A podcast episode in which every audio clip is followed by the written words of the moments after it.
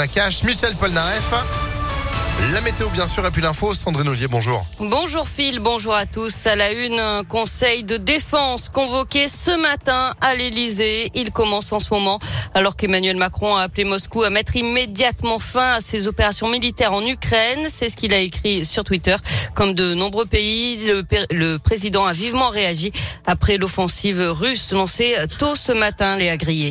Oui, le chef de l'État qui, je cite, condamne fermement la décision de la Russie de faire la guerre à l'Ukraine. La France est solidaire de l'Ukraine, écrit le chef de l'État. Elle se tient aux côtés des Ukrainiens et agit avec ses partenaires et alliés pour que cesse la guerre. Fin de citation. Ce matin, Moscou annonce avoir détruit les services de défense antiaérienne ukrainienne et les bases militaires. L'Ukraine, de son côté, affirme avoir détruit cinq avions et un hélicoptère russe. Des explosions ont été entendues dans plusieurs grandes villes ukrainiennes. Emmanuel Macron doit participer à une visioconférence du G7 dans l'après-midi avant de se rendre à Bruxelles pour un sommet des dirigeants de l'Union européenne à 20h. L'Europe qui promet des sanctions massives contre Moscou qui va devoir, je cite, rendre des comptes.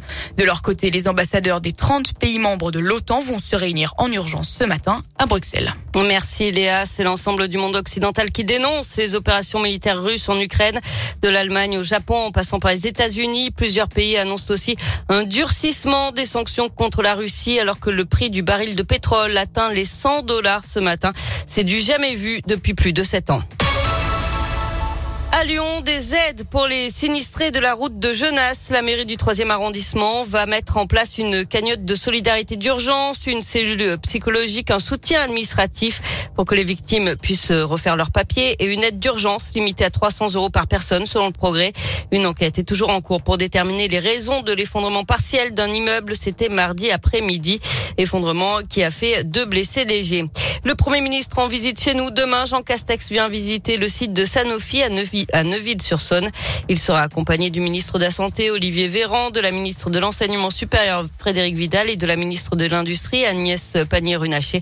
Le chef du gouvernement doit notamment présenter la stratégie maladie émergente et infectieuse dans le cadre du plan France 2030.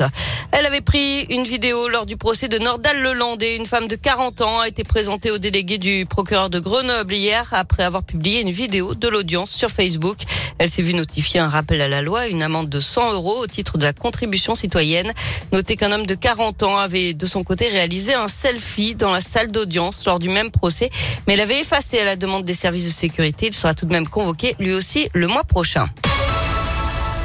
On passe au sport avec du basket. Nouveau rendez-vous européen. L'Astrobal. L'Asvel reçoit l'Alba Berlin. C'est ce soir pour la 27e journée d'Euroleague. C'est à 21h.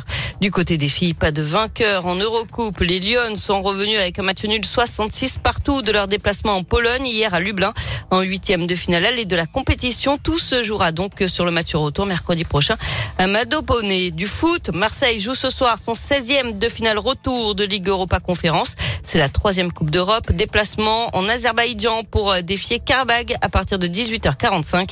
À l'aller, les Marseillais l'avaient emporté 3 buts à 1. Merci beaucoup Sandrine. L'info continue sur impactfm.fr. Vous êtes de retour à 9h30. À tout à l'heure. Allez, à tout à l'heure. C'est la météo.